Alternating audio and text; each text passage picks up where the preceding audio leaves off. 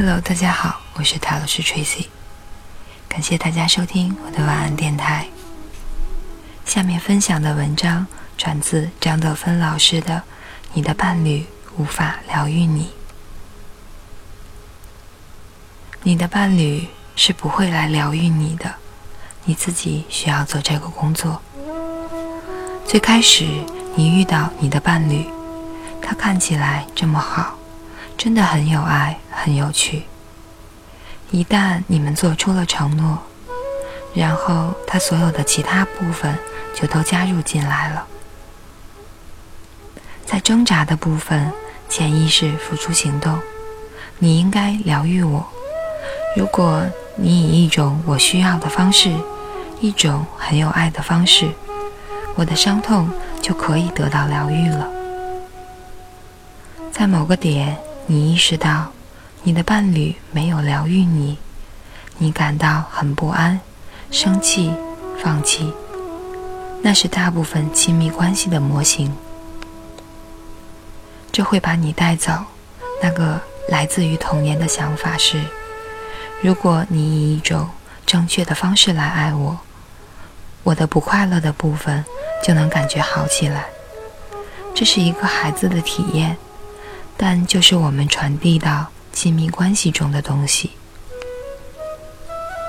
那么现在你的挑战就是，对方是不会来疗愈我的，而是要我自己来做，而且其中的一些工作是要在你跟伴侣的连接中完成。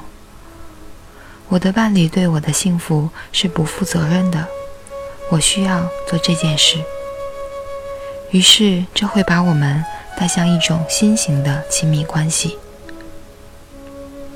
夫妻之间通常会争论的是钱、责任、打扫、房子、交什么样的朋友、社交生活，这是很典型的事情。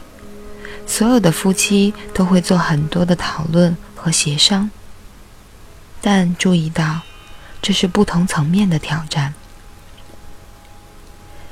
第一个挑战是疗愈。